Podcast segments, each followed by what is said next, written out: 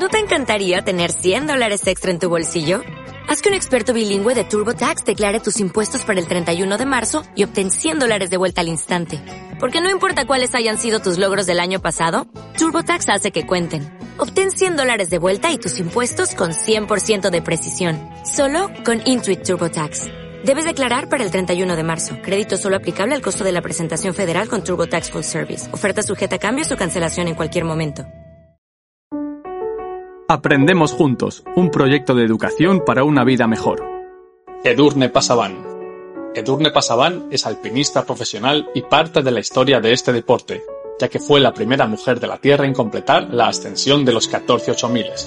Pero la vida de Edurne va más allá de sus hazañas en las montañas. Es una historia de superación personal y profesional, de valentía, motivación e inconformismo.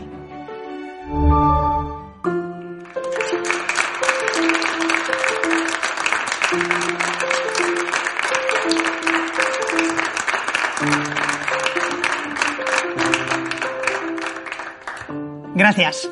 Eh, bueno, hola a todos. Soy Edurne Pasaban. Soy alpinista. Soy la primera mujer en el mundo que consiguió las 14 montañas más altas de la Tierra, lo que le llaman los 14 8000. Y, y vengo a contaros un poco el viaje de mi vida, ¿no? El viaje de aquellos 10 años que duró escalar las 14 montañas más altas de la Tierra.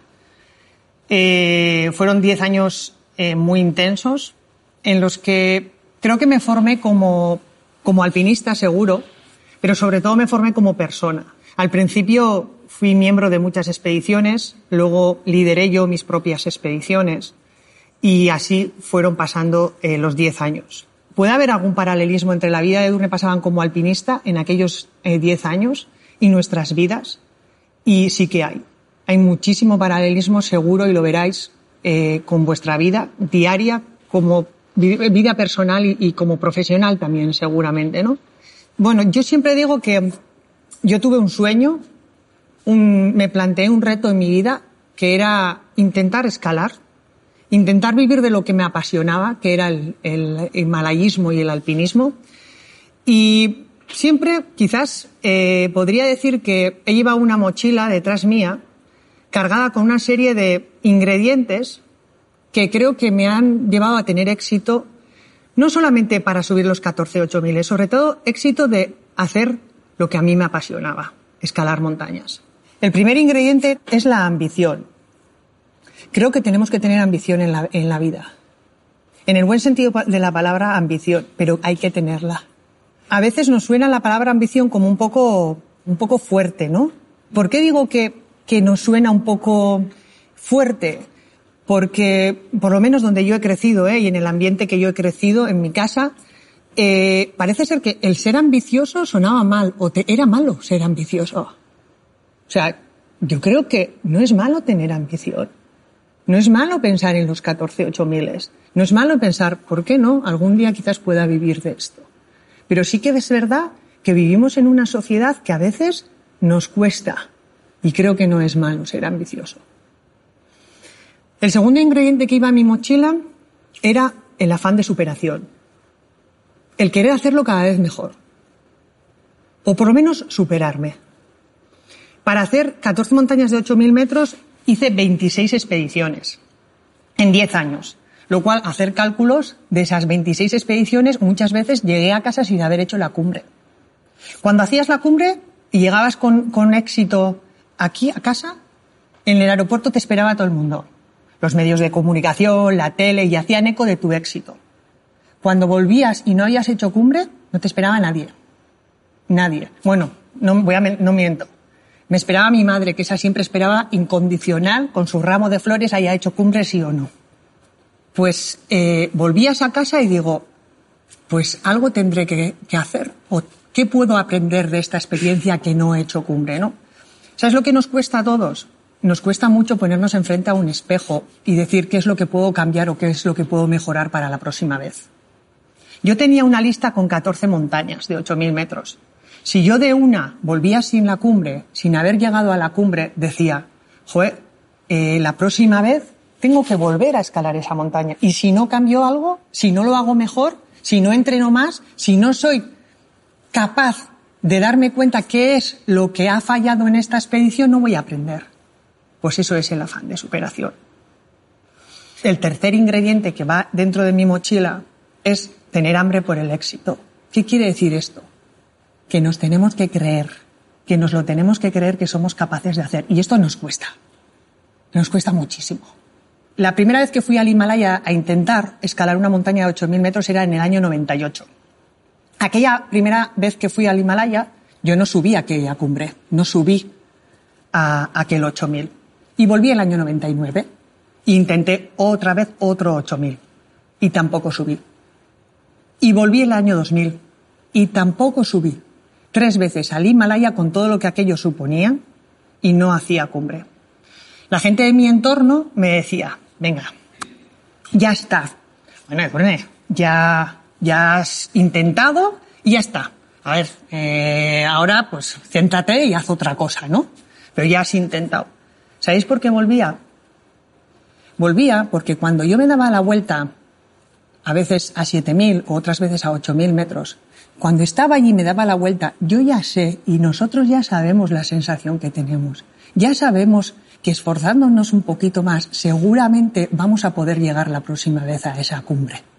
Por eso volvía, porque yo ya sabía que podía conseguirlo. Por eso pienso que nos lo tenemos que creer. Y la parte más importante de la mochila, creo que tiene que ir cargada de una cosa que creo que es imprescindible. Es la pasión. Creo que sin pasión difícilmente hubiera escalado los 14 miles. Y sin pasión seguramente muchas de las cosas que hacemos no las haríamos. Os decía, en el año 98 fue la primera vez que pude ir por primera vez al Himalaya. Pero yo empecé a escalar a los 14 años en un club de montaña en mi pueblo. A los 15 años ya estaba yendo a los Alpes, a escalar el Mont Blanc. A los 18, mm, 19 había ido a los Andes, a escalar montañas de 6.000 metros. Y así. Yo siempre digo y doy las gracias y entonces no me di cuenta a mis padres. Yo me acuerdo que a los 14 años, no, a los 15 años, cuando pedí a mis padres para ir a los Alpes, no os penséis que fui con mis padres, en mi casa no había alpinistas.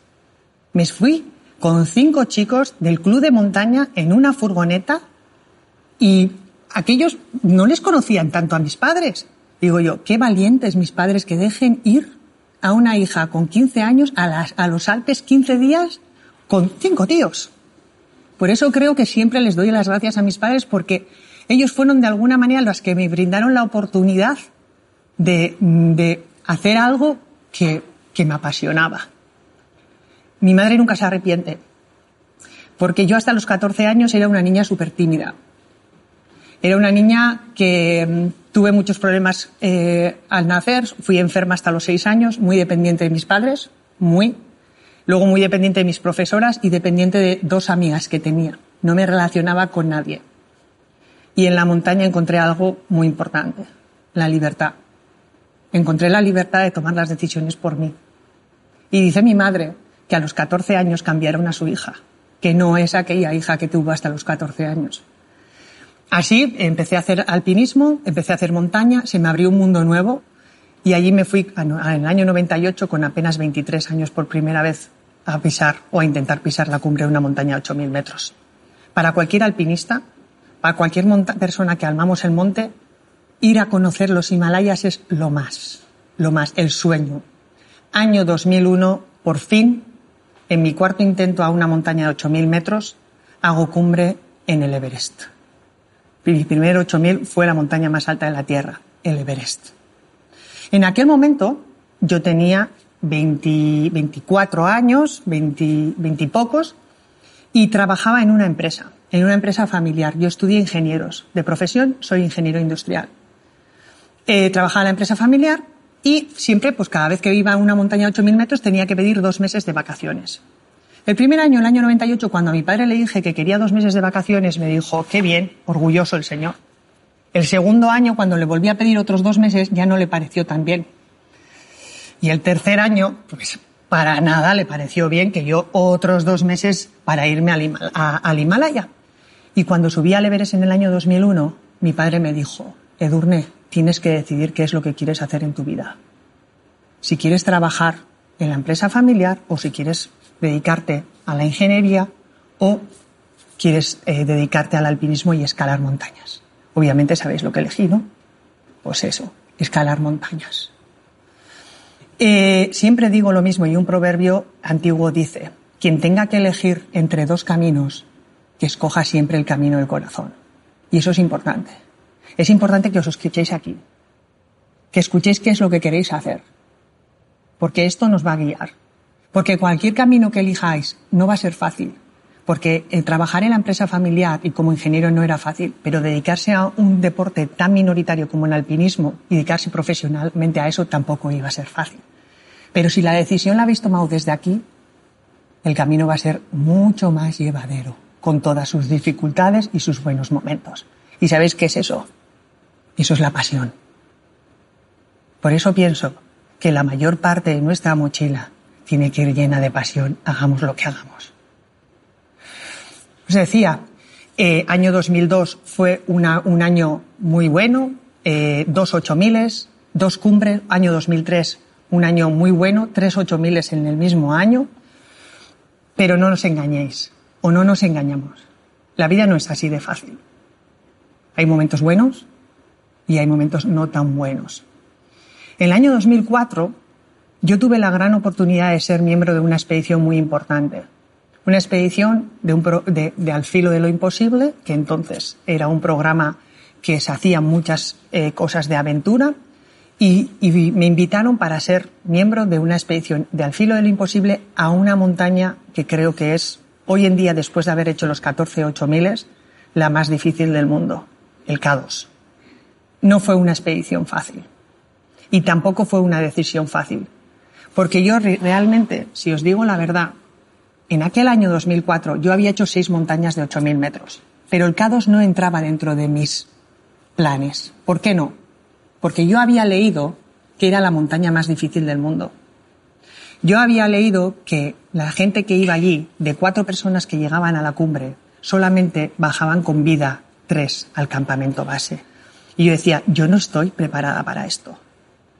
Es verdad, me gusta el Himalaya, hago ocho miles, pero yo no tengo el nivel para ir al K2. Pero cuando te dicen que puedes tomar parte de una expedición tan buena como la del filo, con los mejores alpinistas que teníamos entonces en España, algunos ahora todavía en activos, digo yo, es una gran oportunidad. La vida nos da oportunidades. Algunas las vamos a tener que ir a buscar nosotros y otras nos las van, a venir, como en esta ocasión. Cuando yo me enfrenté al K2 en el año 2004, por supuesto que tenía miedo, muchísimo. Me acuerdo un periodista dos días antes de decir, ¿sabéis lo que me dijo? Edurne, ¿tú ya sabes que no hay ninguna mujer viva que haya subido a la cumbre del Everest y haya bajado con vida? Y digo, muchas gracias por la información, te la podías guardar, que esto me anima mucho para ir a, a esto que me enfrento los próximos tres meses. Yo fui al K2 en el año 2004. Eh, os puedo decir que hay un antes y un después en mi vida desde el del K2. Estoy segura que todos tenemos un K2 en nuestra vida. Y enfrente a montañas como el K2 podemos coger dos roles. ¿Sabéis? Un rol es el rol de víctimas. ¿Y cómo somos las víctimas? Somos personas, y me meto dentro del saco, que decimos, joe, no, ¿cómo voy a ir al K2? Pero si mira, si todo el mundo que va al K2 eh, tiene problemas, y encima con aquella gente que eran tan buenos alpinistas, ¿cómo voy a ir con estos? O podemos coger otro rol, el de protagonistas, y el de decir, ¿por qué no? Voy a intentarlo. Voy a entrenar más que los años eh, anteriores, pero yo voy al K2 porque esto es una oportunidad. Por eso creo que enfrente a montañas como el K2, enfrente a nuestros K2s, tenemos que tener ese rol de protagonistas. Os decía, aquella expedición no fue fácil. Yo de aquella expedición volví con congelaciones. Eh, la bajada se complicó muchísimo, el descenso de la cumbre. Y, eh, mm, consecuencia de aquel descenso, a mí me amputaron dos dedos en los pies. Yo tenía 31 años. Y me empecé a plantear muchas cosas y muchas preguntas en mi vida a los 31 años. Me preguntaba, Edurne, ¿qué estás haciendo con tu vida? Alpinismo, pero de esto no vives. no te puedes dedicar profesionalmente a esto porque de esto no se ganaba dinero para vivir. Tienes 31 años, acabas de perder dos dedos en los pies. Y empezaba a mirar mi entorno y decía, mis amigas con 31 años estaban casadas, tenían hijos, habían estudiado una carrera y todas tenían más o menos su vida orientada, y yo no. Yo escalaba, iba a ocho miles, trabajaba en la hostelería cuando volvía de las expediciones cuando estaba en España, y el año siguiente organizaba otra expedición y volvía. Entonces empecé a hacerme un montón de preguntas y no tenía respuestas para aquellas preguntas a los 31 años. Y caí en el agujero más negro que una persona puede caer. En un agujero que no lo conocía. En una enfermedad que es muy complicada. Sufrí depresión. Estuve enferma por depresión durante un año. Si veis mi carrera deportiva, empieza con la primera cumbre en el año 2001, termina con la última cumbre en el año 2010, pero el año 2006 no hay ninguna 8000 dentro de mi carrera deportiva. ¿Por qué? Porque Durne Pasaban está cuatro meses en un hospital. Y si alguien me dice cuál es mi montaña más difícil, la respuesta ya la sabéis. El salir de una depresión y una enfermedad que para mí era tan desconocida. Para mí y para mi entorno. No fue fácil salir de ahí, eh, fue un año muy complicado. Eh, he visto la muerte más cerca aquí que en el Himalaya. Eh, pero creo que de todo se sale con ayuda. Creo en, los, bueno, en, los médicos, que son los que me ayudaron a salir en el año 2006 de allí.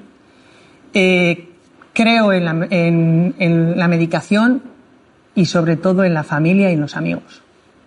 Que al final la gente que te quiere es la que te saca y te ayuda a salir de allí.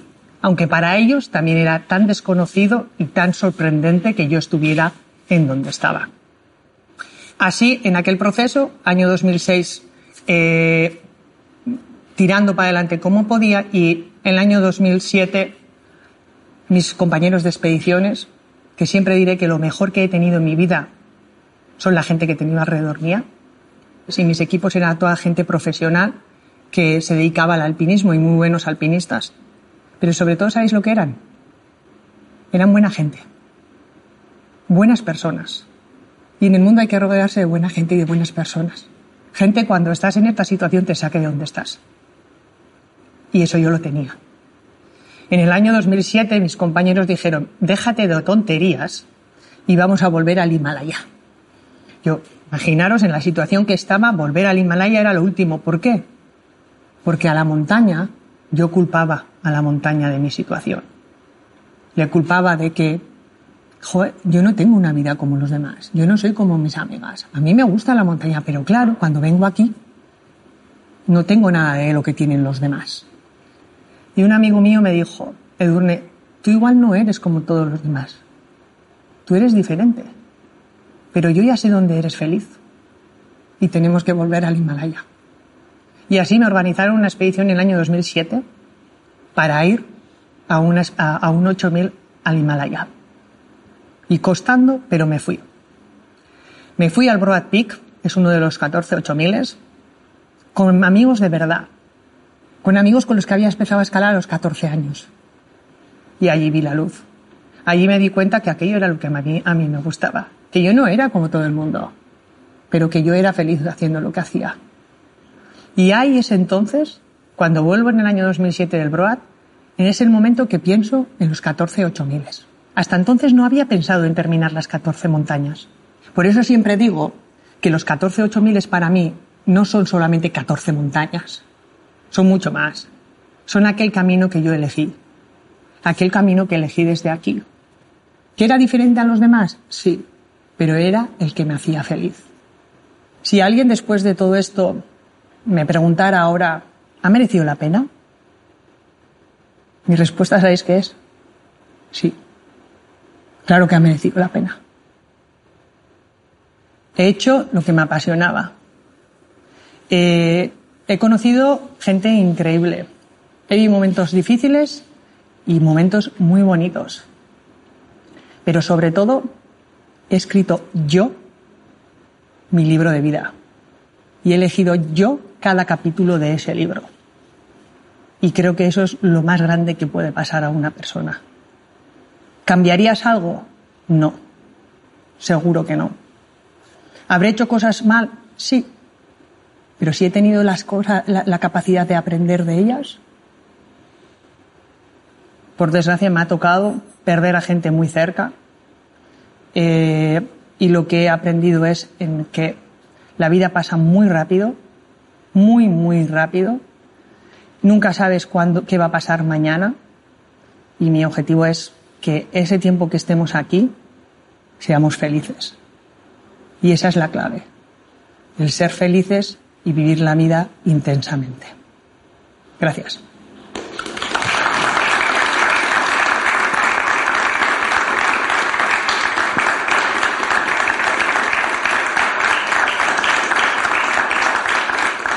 Hola, Lorne. En tus expediciones seguro que has vivido momentos en los que has sentido miedo, incluso que has visto que te estabas jugando a la vida.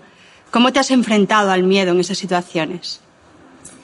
Gracias. Eh, bueno, el miedo es un sentimiento que está constante en, cuando vas a escalar una montaña, ¿no? Siempre he dicho que el miedo no es mal compañero. Es muy buen compañero si sabes gestionar ese miedo bien. Porque el miedo que yo tenía a escalar un, un 8000 como puede ser el K2 o el Anapurna, una de las dos montañas más difíciles de los 14, te hace estar atento de las avalanchas, de lo que va a pasar, de cómo vas a planificar tu subida y muchas cosas. Creo que puede ser muy buen compañero. Pero por supuesto que el miedo hay que saber gestionarlo, porque ese miedo te puede bloquear y te puede bloquear y te puede paralizar. Y lo importante es que ese miedo no se convierta en pánico. Y yo recuerdo eh, el año 99 eh, estaba en una expedición al Everest. Entonces no iba al Everest toda esa gente que, va ahora. Y recuerdo perfectamente estar a 8.300 metros donde está el último campamento del Everest. Y yo y mi compañero italiano estábamos a 8.300 pasando la noche para poder salir a la mañana siguiente a la cumbre del Everest. Aquella noche, aquella día anterior a esa noche, habían hecho en cumbre dos personas en el Everest. Y solamente aquella noche, aquel atardecer, había llegado una de ellas al campamento 3, a los 8.300. La otra había, nos, se había quedado por el camino. Por la noche nos llaman desde el campamento base por walkie-talkie y nos dicen, eh, esta persona no llega, eh, bueno, mañana a la mañana, por favor, cuando amanezca, estoy hablando de a las 5 o 5 y media de la mañana, podéis salir para arriba, por encima de 8.300 metros, a buscar a esta persona. Yo y mi compañero italiano dijimos que sí, amaneció y tiramos para arriba. Subimos nada, 100, 150 metros y allí, a lo lejos, a unos 200 metros nuestra, vemos a esa persona bajar. Eh, le hicimos señales que estábamos aquí, que veníamos a ayudarle y en un momento dado, en cuestión de segundos, esa persona desapareció cayó 2.000 metros. Yo era la segunda vez que iba al Himalaya. Era la primera vez que me encontraba a 8.300 metros. Y era la primera vez que veía una cosa como estas en el Himalaya. En aquel momento todavía se me ponen las manos así. El miedo que, te, que, que, que produce. Me acuerdo que me empecé a bloquear y a llorar como una histérica a 8.400 metros. Cogió mi compañero y ahí donde estaba me dio dos buenas tortas y me dijo, ahora no es momento de esto. Ahora nosotros tenemos que bajar. Ahora nosotros tenemos que llegar hasta el campamento base. Ahí aprendí que había que saber hasta dónde y cómo gestionar aquellas cosas. Buenas, Edurne. Hace tiempo vi que en una entrevista hablabas sobre la fuerte depresión que tuviste y me pareció muy valiente que lo mencionases y que lo hayas mencionado antes. A raíz de ello, me gustaría, si te parece bien, que nos comentases qué aprendiste de esa depresión y qué consejo le darías a las personas que están pasando por una situación similar a la que tú pasaste. Muchas gracias. Gracias a ti, Mario. Eh, dices que, que, soy valiente porque lo cuento, ¿no? Y mucha gente me, lo, me dice también, a ver, ¿por qué lo cuento? Sobre todo gente quizás muy cercana, ¿no? Eh, me, me dice esto. Primero porque pienso que puede ayudar porque pienso que puede ayudar Porque es una enfermedad que es un tabú y ese tabú está haciendo en el que perdamos mucha gente. Porque no hablamos de la depresión eh, y, y creo que es una enfermedad más que está presente en nuestra sociedad, que nos toca, por desgracia, muy cerca, muy cerca a mucha gente, a mucha gente, y cuanto menos hablamos de ello, es mucho más desconocida y no vamos a saber cuándo llega. Porque cuando yo caí en la depresión en el año 2006, mi madre pensaba que estaba triste, que estaba triste simplemente porque en aquel momento me había, que es verdad, el detonante fue una ruptura sentimental. Pero mi madre nunca se imaginaría lo que llegó a aquello. Entonces, si tú hablas con naturalidad de la depresión y de la enfermedad, quizás tengamos más conocimiento para identificar más casos como el mío. Yo hoy estoy aquí, pero yo he intentado quitarme la vida tres veces. Eh, ¿Qué aprendí? Aprendí a no tener vergüenza. Aprendí a contar las cosas como son y poner las cosas encima de la mesa y la realidad. Porque todo el mundo piensa puede pensar que Durne Pasaban era una superwoman, porque escalaba montañas, porque ya empezaba a estar en la prensa. Pero Durne Pasaban era como todo el mundo. Durne Pasaban era una, una persona que cuando volvía del Himalaya y se ponía los domingos a la tarde en su sofá de su casa haciendo zapping, llorando como una loca, decía yo, todo el mundo pensará que yo soy aquí la pera y mira cómo estoy. Entonces, que aquí todo el mundo, o sea, somos iguales, iguales, y nos puede pasar esto a todo el mundo. Eh, aprendí a no tener vergüenza, a pedir ayuda, a pedir ayuda. Y eso es importante en esta enfermedad y en todo. Que no nos avergoncemos que digamos que estoy mal o tengo esto, porque creo que, que es, o sea, nos puede ayudar mucho. Lo que pasa que en la sociedad que, tenemos, el decir que tengo una depresión o que estoy enferma, o que a mi hija la han ingresado en un psiquiátrico, pues nos cuesta. Pero no. A mí me dolía aquí algo en la cabeza y el alma aquí. A otros les duele el pie, a otros otra cosa. A mí me dolía aquí. ¿Por qué este dolor tiene que ser diferente al que tienen otros en otras partes del cuerpo? Es el mismo. Es el mismo. Aprendí a eso. Aprendí a, a, a pedir ayuda y a no tener vergüenza.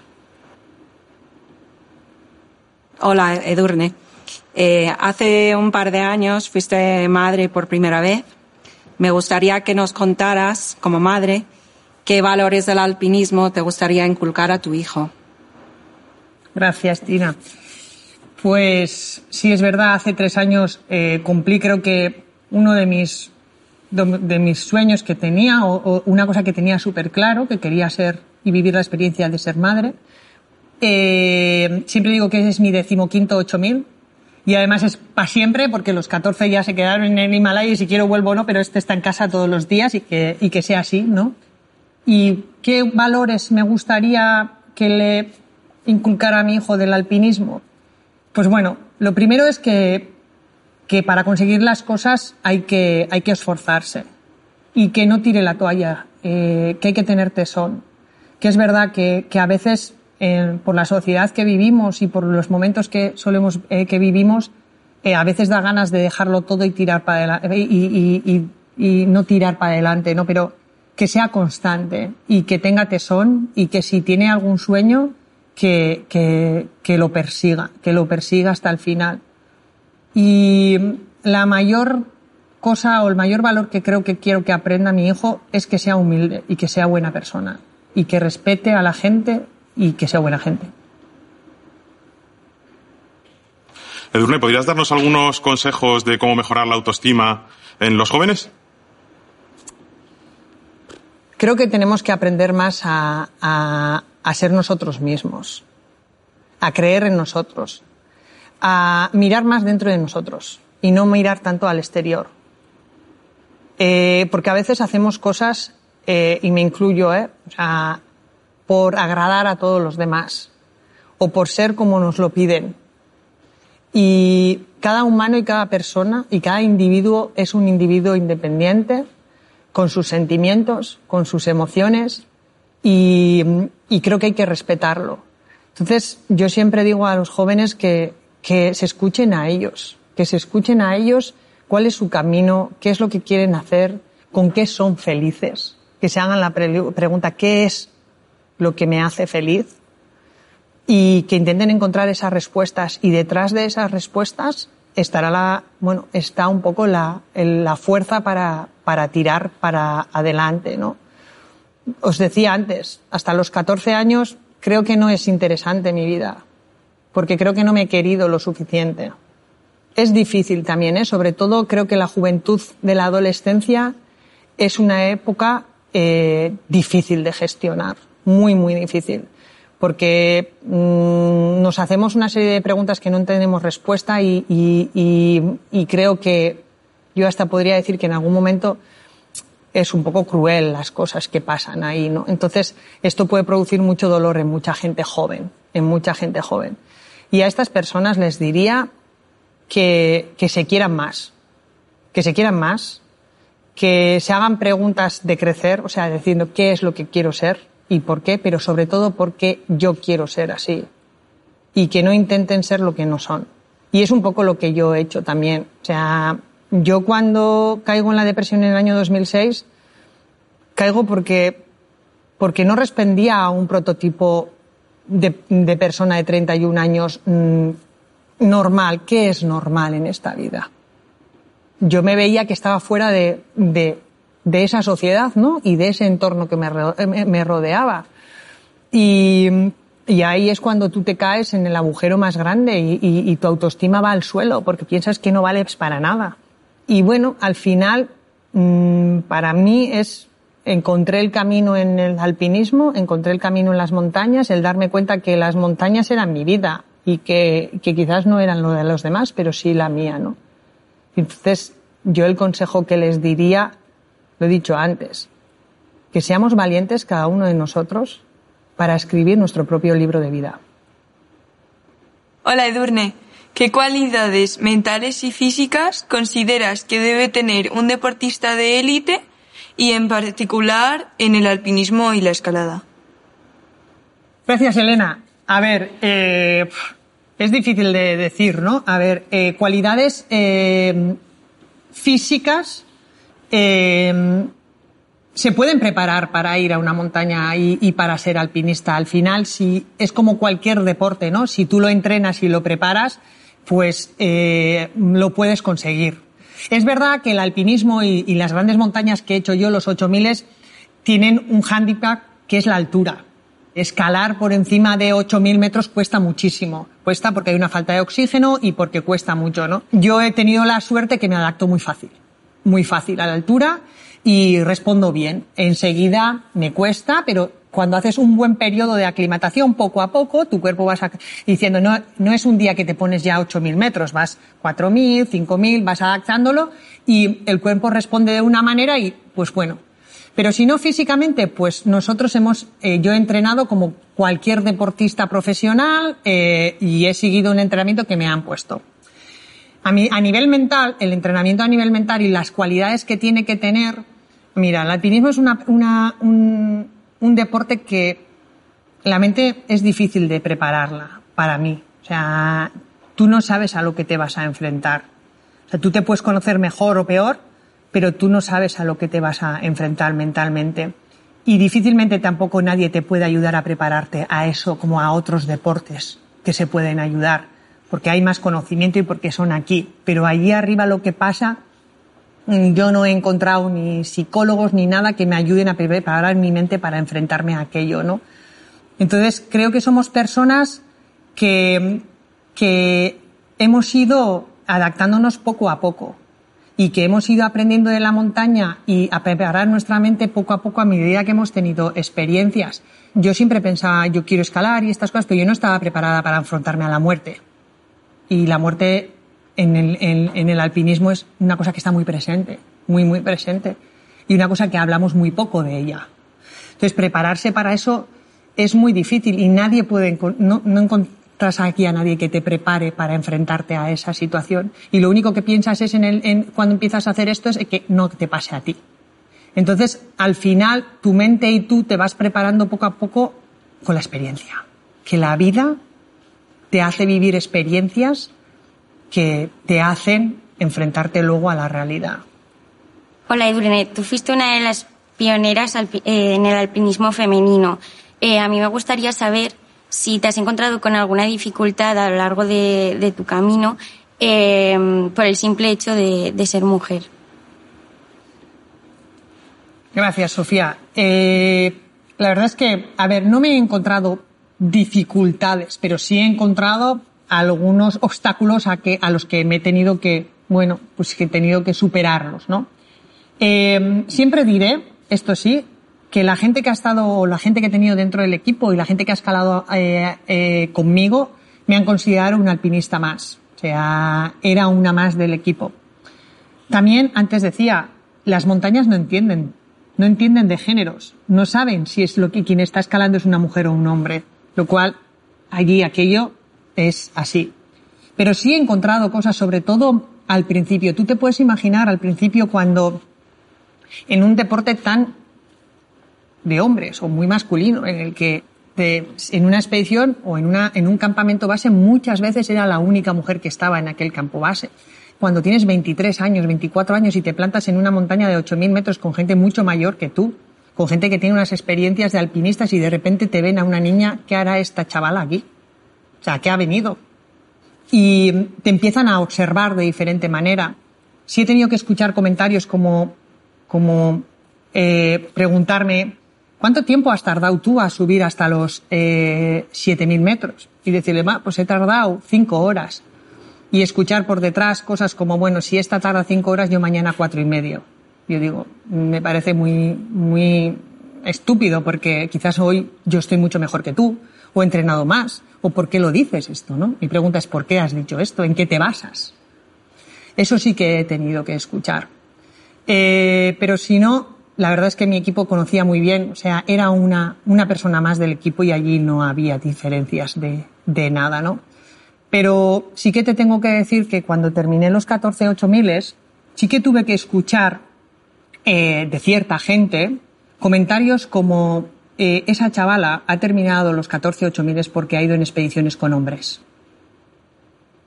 Mi pregunta sería a esa persona, eh, personas en, no soy la única española que ha terminado los 14 miles. Es verdad que los otros españoles que han terminado los 14 miles son hombres, pero esos hombres también han tenido en expediciones a otros compañeros. ¿Y se hacen el mismo planteamiento con ellos? Seguramente que no. Hola, Durne. A mí me gustaría saber si crees que se le presta suficiente atención al deporte femenino en general. Gracias, Juan, por la pregunta. Eh, para mí no. Creo que podemos hacer muchas cosas más. Eh, creo que hay mucho camino a, recorrer todavía. Eh, cuando hablamos de igualdad y cuando hablamos de que las cosas están llegando a, ser al mismo, bueno, a estar pareadas, creo que, que, no es, que no es así, ¿no? Pero ya no hablo desde solamente el deporte profesional, ¿eh? Hablo desde el deporte base, que es al final lo que nos lo que importa. El deporte base, que de allí van a salir nuestros eh, grandes deportistas que, que vayan a, las, a, a competir, ¿no? Creo que, que desde el deporte base hay mucho trabajo para hacer todavía con las, con las mujeres y con las niñas. Yo lo veo, tengo una sobrina de 14 no, de 10 años y uno de un chico de 14 años y las oportunidades que tienen los dos para practicar el deporte no es la misma. De hecho, curiosamente, en la situación que estamos viviendo y que hemos vivido de todos estos meses, eh, los entrenamientos de los chicos han comenzado y de las niñas no van a comenzar. Mi pregunta es, ¿por qué? ¿Por qué? ¿No? Entonces creo que hay mucho recorrido todavía para hacer. Eh, es un trabajo que estamos haciendo y que creo que todavía vamos a tener que hacer en esto. Luego ya no hablemos del deporte de, élite y el deporte profesional. Yo siempre digo que soy una gran privilegiada, ¿vale? Soy una gran privilegiada porque fui la primera. Pero es que las que han venido por detrás mía no lo tienen tan fácil. Y esto es una pena, porque detrás mía hay mejores alpinistas que yo, mejores escaladoras que yo, seguro, en el que seguramente por desgracia no van a tener la misma oportunidad que yo he tenido y hay un recorrido desde hablando desde los medios de comunicación que va cambiando poco a poco, que va cambiando poco a poco y desde los consumidores, desde los consumidores. O sea, que creo que todavía, aunque eh, pensemos que no, seguiremos trabajando porque el camino es largo. Hola Edurne, he leído que tienes una fundación y que has puesto en marcha diferentes expediciones solidarias en Nepal. ¿Podrías contarnos un poco más el trabajo que realizáis? Gracias, Juan. Eh, mira, durante todos estos años siempre digo que, Nepal y los Himalayas han sido como mi segunda casa, ¿no? Y, y estas personas me han dado muchísimo, eh, sobre todo el pueblo de Nepal, ¿no? Me han enseñado a valorar la vida de diferente manera, de valorar las cosas pequeñas. Eh, me han ayudado mucho, mucho.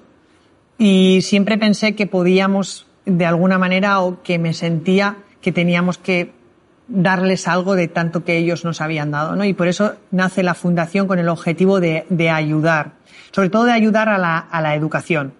Creo que en, países como, como, Nepal y países del tercer mundo, en el que los, solamente un 10% de los niños terminan la escolarización, eh, y para que esos países, eh, bueno, pues crezcan, creo que la base está desde abajo, desde la educación, desde que los niños puedan ir al colegio y tengan eh, conocimiento, ¿no? Entonces, eh, ahí surge la, la, la, Fundación Montañeros para el Himalaya Valle Durne Pasaban con el objetivo de ayudar y dar educación a muchos niños. Muchos niños a los 8 o 10 años en Nepal eh, dejan, de, dejan de ir al colegio. Muchos de ellos para ir a los colegios tienen que caminar hora y media todos los días porque el colegio más cercano a su pueblo está a hora y media y entonces no los llevan los padres. O a los 8 o 10 años, cuando ya pueden empezar a llevar peso en la espalda, empiezan a trabajar como porteadores y a traer unas rupias a casa. Entonces son para ellos teóricamente más rentable un niño que trabaje con 8 o 10 años que ir al colegio. Entonces, nos hemos eh, dedicado a, a, poder ayudar a niños a que tengan una educación. Tenemos en Katmandú un hostel con 100 niños, que son eh, niños eh, de pueblos diferentes de todo el Nepal, del Dolpo, del Makalu, de diferentes valles, y eh, con el permiso de familiares, porque muchos de ellos son huérfanos, les damos la oportunidad de bajar a Katmandú a estudiar, desde que tienen 3, 4 años hasta que van a la universidad y terminan la carrera. Creemos que ese es el futuro de, del país, ¿no? Y en el año 2018 eh, tuve la oportunidad de tomar parte en una expedición muy, para mí muy especial, en una zona muy remota de Nepal, lo que le llaman el Far West.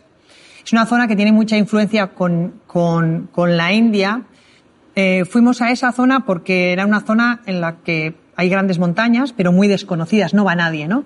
Entonces nos propusimos ir allí a escalar una montaña de 7.000 metros con cuatro mujeres. ¿Y por qué cuatro mujeres?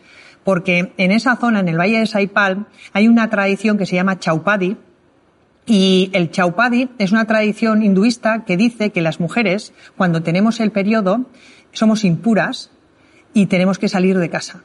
Entonces las niñas y las mujeres, ah, en, toda su vida, cuando tienen el periodo, los cuatro días o cinco días que les dura el periodo, son expulsadas de sus hogares. Entonces, eh, queríamos eh, encontrar cuatro chicas que podrían escalar un 7000 en el valle con nosotras, conmigo y con otras cinco chicas, y fue bastante difícil encontrar cuatro, cuatro chicas porque imaginaros que, que, cuando se iba a plantear este asunto, pues las familias no quieren que sus hijas escalen porque van a traer malos augurios para el pueblo, para la familia y estas cosas. Y, y así en el año 2018 fuimos a escalar el monte Saipal con ellas. Eh, curiosamente fue, fue una experiencia súper bonita y curiosamente también eh, lo que más me llamaba la atención es que al principio pensaba que íbamos a encontrar mucha gente del pueblo en contra, en contra de aquello. Pero no fue así. No fue así. Hubo de todo. Os tengo que decir que vivimos una experiencia muy desagradable en un momento dado porque íbamos documentando todo esto y en un pueblo a cuatro días caminando, donde había una escuela, eh, pasamos por allí para ir a lo que era el monte caminando y nos encontramos con un, una persona, una persona que estaba, eh, bueno, el alcoholismo es un gran problema en esa zona, entonces estaba borracho completamente y eh, nos empezó a gritar y a pegar a los cámaras a ver para qué estábamos allí, que esto no sé qué y no sé cuántos. Y curiosamente, esa persona, ¿sabes quién era? Era el profesor del pueblo. Entonces nos dimos cuenta que el cambio iba a ser muy difícil. Nosotros no pretendemos cambiar a la gente la cultura que tiene y no creo que podamos ir allí a, a, a, decir esto está bien o esto está mal, pero sí podemos ir a comunicar y a decir de qué manera vivimos los demás y cómo hay otras, eh, otras vidas y otras culturas y estas cosas, y que sean luego ellos los que elijan, ¿no? Entonces, eh, después de aquella expedición, eh, decidimos poder dar educación a las niñas de aquel valle, a las que podíamos y querían, ¿no? Y al día de hoy eh, hay siete niñas estudiando de aquel valle en Katmandú, con el, con el objetivo y el futuro, porque obviamente esas niñas a los 14 años les casan y se quedan embarazadas a los 15, lo cual no van a la escuela. Y con el, bueno, en el futuro pensamos que esas niñas pueden ser el motor de cambio de, de aquella zona.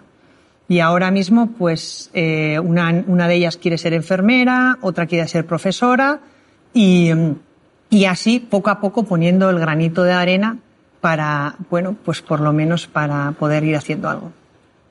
Hola Edurne, soy Andrea. Últimamente he visto imágenes muy impactantes de colas turísticas para subir al Everest. También se habla cada vez más del cambio climático y del impacto que tenemos los seres humanos en la naturaleza. ¿Qué opinas tú de todo esto? Gracias, Andrea.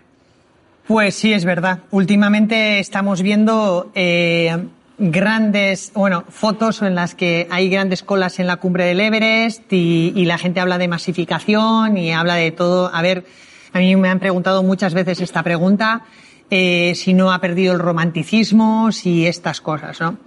El Everest es la montaña más alta de la, de la Tierra. El Everest es una, es, es una montaña que no solamente parece que los alpinistas quieren escalarlo, sino que hemos, yo he encontrado gente que va al Everest que, que por desgracia no aman el alpinismo. Yo con mis propios ojos he visto en el campamento base del Everest a gente que no se sabe poner los crampones, que son los, hierros que nos ponemos aquí para, para ir en el hielo. No saben ponerse. Y mi pregunta es, ¿qué es lo que te atrae a ti de para ir al Everest? O sea, el que en esa lista de cosas en tu vida hacer está el Everest y lo tengo que quitar de ahí y lo tengo que borrar. O porque quieres contar en tu gimnasio que un día subiste al Everest. Porque por desgracia eso cada vez estamos viendo más. En el que hacemos las cosas para contar que hemos estado, que hemos hecho. Y eso a mí me da pena, me da pena. Eso cómo gestionarlo, sobre todo en el caso del Everest, eso tendrían que hacerlo pues desde, desde el mismo país, sobre todo desde el país, de gestionar los permisos que dan allí, pero es que es una pena, ¿sabes lo que pasa? Que por cada persona que va al Everest hay 10.000 dólares por detrás que quedan en el gobierno de Nepal por un permiso, porque solo subir el, per el permiso para el papel firmado cuesta 10.000 dólares. Podéis imaginar la generación de dinero que puede ser eso para un país.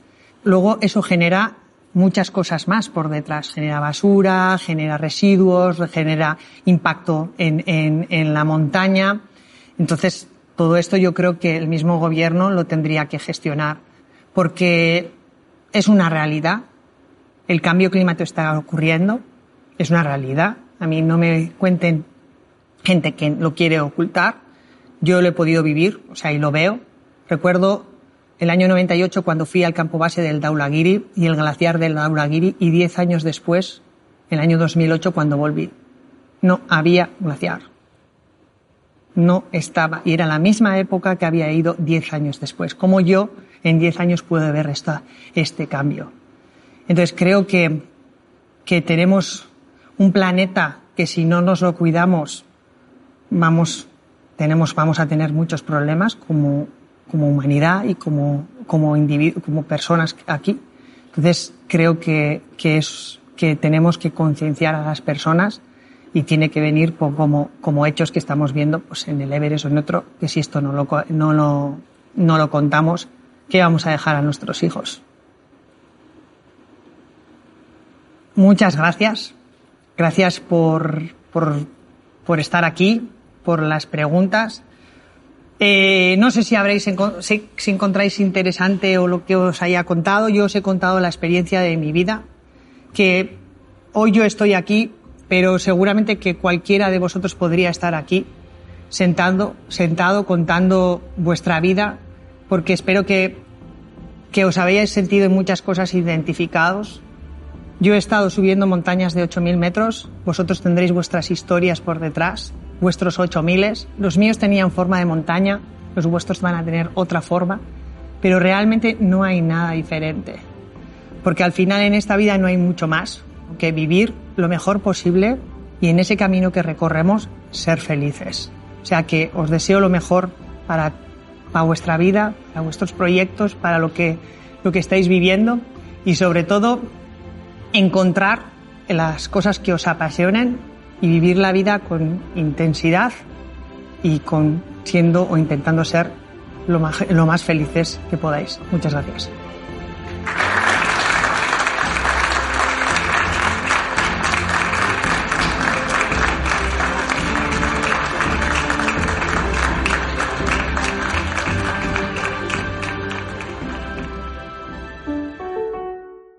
Aprendemos Juntos, un proyecto de educación para una vida mejor de BBVA con la colaboración de El País y Santillana.